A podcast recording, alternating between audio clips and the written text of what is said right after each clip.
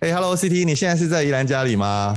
对啊，疫情升级以来，我们都已经在家上班了。反正现在数位时代，在哪里上班都一样，透过网络也没有国界之分啦。哎，对啊，就像 email 一样，对不对？动动手指就可以传给全世界的客户了。没错，就跟 email 一样。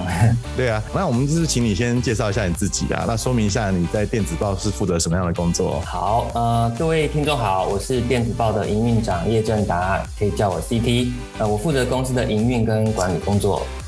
那是不是请你跟我们聊一下，就行销人员在寄送 email 的行销的时候啊，最大的痛点是什么？呃，对于行销人员来说啊，寄出去的 email 一定要能够追踪数据，才有办法优化开信率跟点击率。那我们的服务呢，就是让行销人员可以拥有优化跟顾客关系的能力了。对对对，这好像很重要哈，好像你们的服务就可以看到哪些客户点击了哪些内容之类的数据，对不对？对对对。呃，我们会帮用户追踪收件者的开信点击的这些行为数据，那用户就可以根据这些数据呢，做后续的业务跟进，或者是再行销的一些内容规划。那这些的 email 行为数据呢，也可以很轻易的整合进客户的 CRM 或者 CDP 的这些系统，可以提高行销跟业务的成效哦。诶，听说你们还有工具可以让我们这种不会写程式的人轻松制作图文并茂的 EDM，是不是？没错，哎，这就是许多不会写程式的人最头痛的问题。那我们的拖放式模板设计工具呢，就可以让没有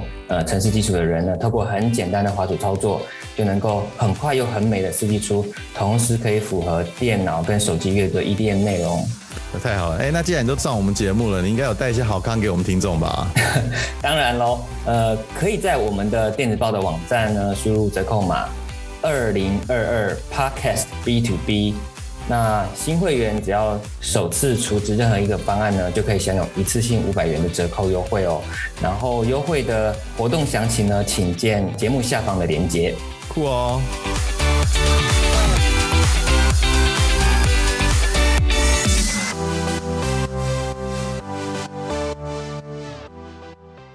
电子报报是猎豹的报，提供国际级 email 行销与简讯寄送服务，让行销及业务都能轻松设计 EDM，快速寄送并追踪成效。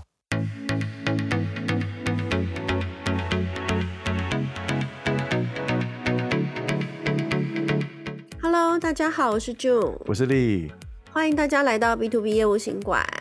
哎，June，你最近有没有去那个跟客户提案还是什么的？有啊，有。每天无止境的在提案中。哎、欸，我最近其实，嗯，因为我们也是开始，呃，五月会有活动嘛，那也是开始紧锣密鼓的在跟客户提案。那其实我今天要讲的，其实不是要跟提案有关系的啦。我今天讲的时候，就我参加一场会议啊，然后就是有一个行销主管，他有提到，就是说他的。呃，现在有一些行销的呃这些同仁好像有离职啦的状况啊，我们就有聊到一些，就是说，哎，那就是初入职场的一些年轻人啊，他们就是说在选择行销跟业务工作的时候啊，他们要做出了一些抉择跟一些判断。对，我觉得这个话题好像也蛮有趣的，我们今天就来聊这个好不好？对，因为我发现呃，这个话题其实每个人观察跟他经验值接触到的一些面向都会不一样，所以其实今天我跟丽呃想跟大家聊聊看，就是说在业务工作跟行销工作之间呢，有哪一些异同之处？然后呢，呃，可能也不是只是给刚出社会的新鲜人，我说你在职场上已经有几年的工作经验，其实都可以参考看看。对，其实呃，因为刚好刚好了啊，刚好我跟俊其实都有行销跟业务的经验。对，那呃，当然就是说我们的比重有点可能不太一样了哦。那但是我觉得对这两个工作啊，其实也都是让人家充满热情、很有很有趣的两个两个工作了哦。对，我觉得在我的经验跟认识的一些朋友啊、客户中，其实我觉得其实从事业务跟行销的朋友，他们的特质有点不太一样哎。对啊，就是以以他们本身的人格特质，我觉得。行销人会让我觉得他们比较，呃，心思比较细密，而且也比较愿意就是做多一点的，就是研究啊，或者收集资料之类的。那业务人员给我的感觉，他们会是稍微比较，呃，有冲劲的，然后稍微比较有有热情的，然后我觉得他们的人格特质是不太一样的。对，我相信这两个工作就是基本上他的就是很性质很不同的工作，那他们人格特质是不不一样，其实也是很自然的啦。哦，那常常有人又说，就是说啊，如果是你就要开 party 或办活动啊，有业务场在场的的的那种场合啊，就不会冷场啊，业务场都很聒噪，唱歌会唱的比较嗨，很 聒噪，对不对？然后就让大家把气氛都会炒得很很热，所以这无形中也告要告告诉我们，就是说你要担任一个业务哦，也不我我觉得不一定是绝对啦，但是就是。相对的，就是说你要是一个比较怎么说外向一点咯，哦，然后呃，就是比较不怕受挫咯，就是因为我们提常常会碰到很多这个拒绝嘛，啊、比如说你要很懂得去沟通啊，很懂得去说服呃客户啊，哦这样子啊、对，所以说某某种程度是比较会表达自我的一个人格特质。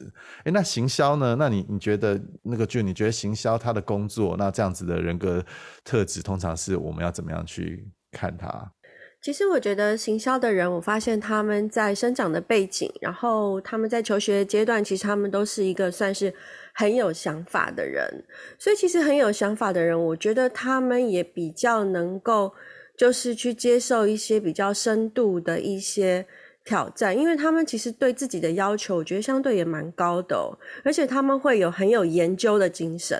比如说，你丢给他一个市场的议题，然后他可以就是想方设法的，不论找到什么样的市场的这个 research 的管道，他就是要把这个答案找出来。所以我觉得行销是蛮有这个追根究底的这样的一个好奇心的精神，然后才能够来做一个市场推广行销的工作。没错哎，而且我觉得行销工作啊，以前跟现在也也有很多改变，对不对？我们讲到行销，常常就给人家的联想就是说在做行路啊，对不对？然后在做 DM 啊，然后跟设计广告啊，设计这样子。那现在现在我觉得那个面向变得好广哦，所以从 email 行销，你看我们上集有提到 email 行销嘛啊，那现在有那么多社群的网站，社群行销啦，网站行销 SEO，甚至要做影片。哇，我觉得现在这他这个呃行销人员呢、哦，就是其实他的面向也比较广一点了。对，然后这边再补充一下，就是在这几年业务的话，我觉得会是一个比较广泛，也是一个比较传统的一个名词。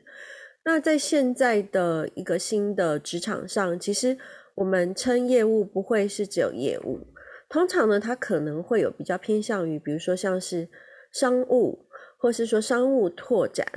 或者说业务开发，那甚至就是说，呃，客户的管理。所以其实在这几块，我们会发现，其实它都会跟所谓的第一个市场跟第二个客户会有关系。那这些东西都是呃环环相扣的，因为有一些业务它本身它主要的 KPI，它主要的它主要的功能就是它是去开发新的客户。那有一些业务，它的工作会是把现有的客户，它的 business 再把它扩大、再倍增。那这一些形态都是会呃，现在职场上蛮常见的一些业务性质，就是我们所谓的 sales nature 的工作。对，讲到这个啊，其实也跟你所处的公司的规模啊，还有就是说你的这个行业有点关系啦。一般来说，像我们台湾，就是我们因为我们台湾长久以来就是以制造业起起家的嘛，啊，或是代工啊什么的。那常常其实这个呃比较少行销这种角色，那就是比较业务比较。比较多一点点，甚至很多公司其实行销跟业务根本没有行销这个角色，或者是行销跟业务都是同一个人。那一般来说，如果从规公司的规模来看的话，有些小公司啊，或是新创公司未上轨道的公司啊，常常都是一位业务导向的，可能老板就是一个大业务，他可能就掌握了很多客户啊。那如果就是说你公司有点规模，大公司或是已经上轨道了，那通常就是会比较以行销导向，因为你就要去包装，或许你要做一些 branding，让你的品牌然后更胜出这样子。在这一块的话，其实我倒是蛮鼓励，就是刚刚出社会几年的，就是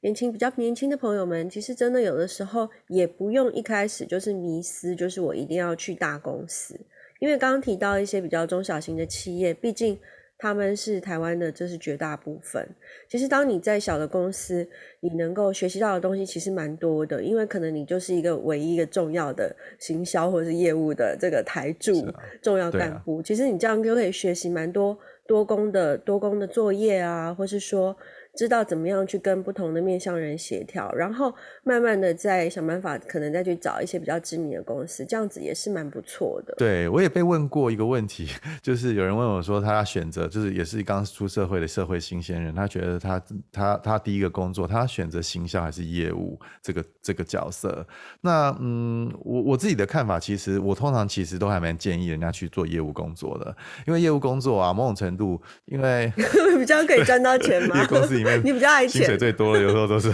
业务嘛，不是啊？哦，其实应该是这样讲，就是说一分努力一分收获，哎，其实业务就是这样的一个工作，对，这就其实很现实的，而且啊。某种程度啊，你是一个菜鸟，你是一个新人啊。业务工作其实它是一个比较看成果的工作，它就是一个比较量化的工作嘛。啊，某种程度你可以跳过那个阶级，就说你如果业绩好，或是你有本事拿到很多订单的话，某种程度你是可以比较容易胜出的啦。那当然要看你的表现如何。所以对新人而言，他比较不用窝好久在一个职位，然后慢慢爬上去。但如果你有本事的话，他其实可以打破那个。呃，既定的一个架构，人事的架构哦，那所以，而且，而且你可以做到很多，比如说，你可以知道这个职场啊，或者人际关系的柔软度啦，哦，那甚至业务，你要了解产品，你要知道整个每个公司内部跟外部的公司架构决定的过程，这种东西其实不是很容易在一个呃内勤工作可以学到的，所以我通常都会建议是，是对，从业务工作开始，而且我个人。我个人蛮喜欢业务工作的，就是我觉得不论是什么样的背景啊，什么样的呃，就是 major 啊，你学的东西是什么？其实业务工作有一个最棒的地方，就是你可以知道你自己是什么样的人，因为你会碰到太多不同的人，然后你有时候必须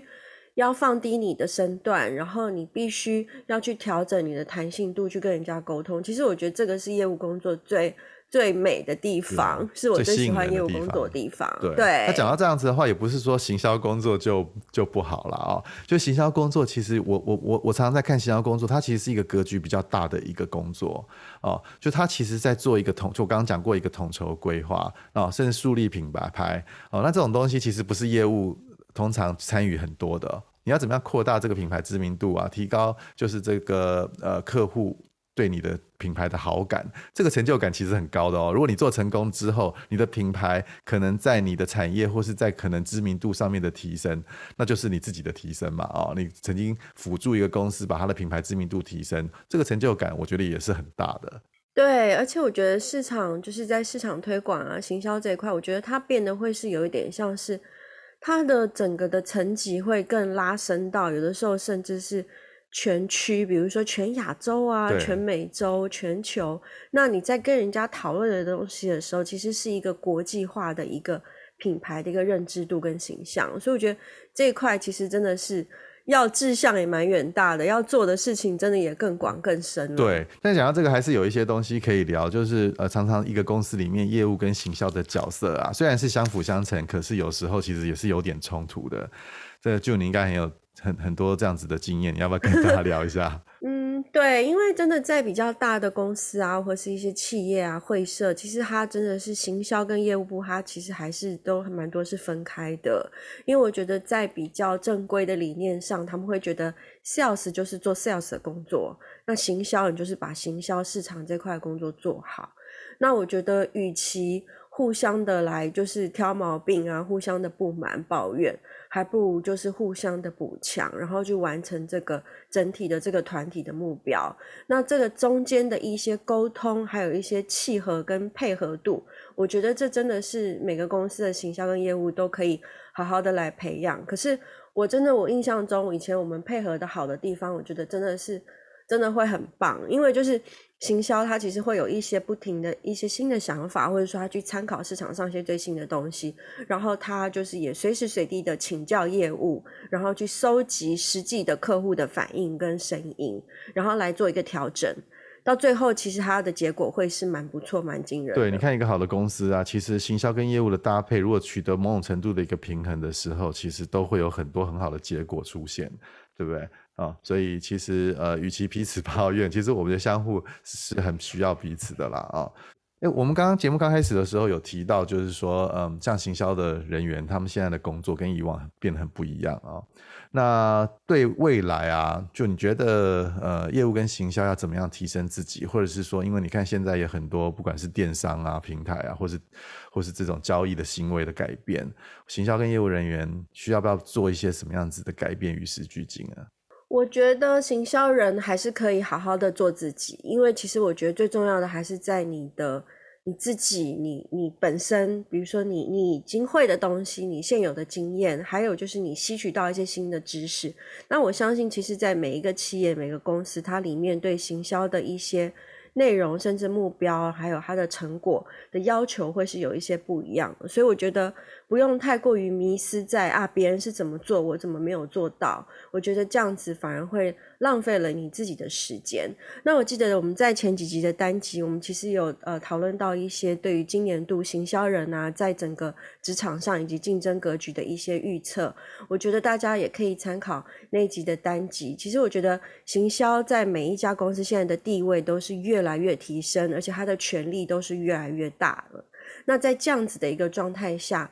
你怎么样去运用你自己现有的，然后再去开发更多的一些呃所谓数位的一些回馈，还有数位的一些贡献。比如说你的公司，你现在可能有一些已经是已经本身已经是电商，或者是说你不是电商，然后你想要经营一些线上的一些吸引客户啊，不论是就是增加知名度，或是说实际的有销售数字，我觉得是真的可以呃就是。多多把多给自己一些信心，然后往就是数位化这边去做一些比较扎根的动作，也不用说一次就是想要一次到位，把所有的事情都做到满。我觉得还是鼓励行销人员，就是还是要更有信心。对，不管我觉得呃时代怎么样的改变啊，就技术怎么样子的演进啊，我觉得也是有一些东西是没有办法取代人的啦哦。那就是呃创造你自己的一些独特性跟差异性，我相信就是不用害怕，演算法不会代替你。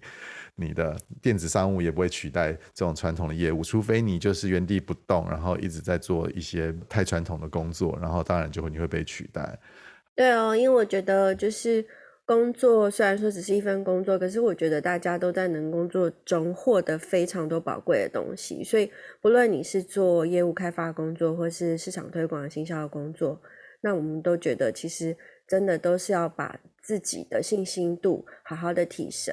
然后也多去做一些自我的调整。那如果碰到一些挫折，其实我觉得也不用太难过，只要慢慢慢慢的调整，其实都是会越来越进步的。对啊，也欢迎大家跟我们分享一些不管是行销或业务工作的一些经验，甚至问题。对啊，欢迎大家。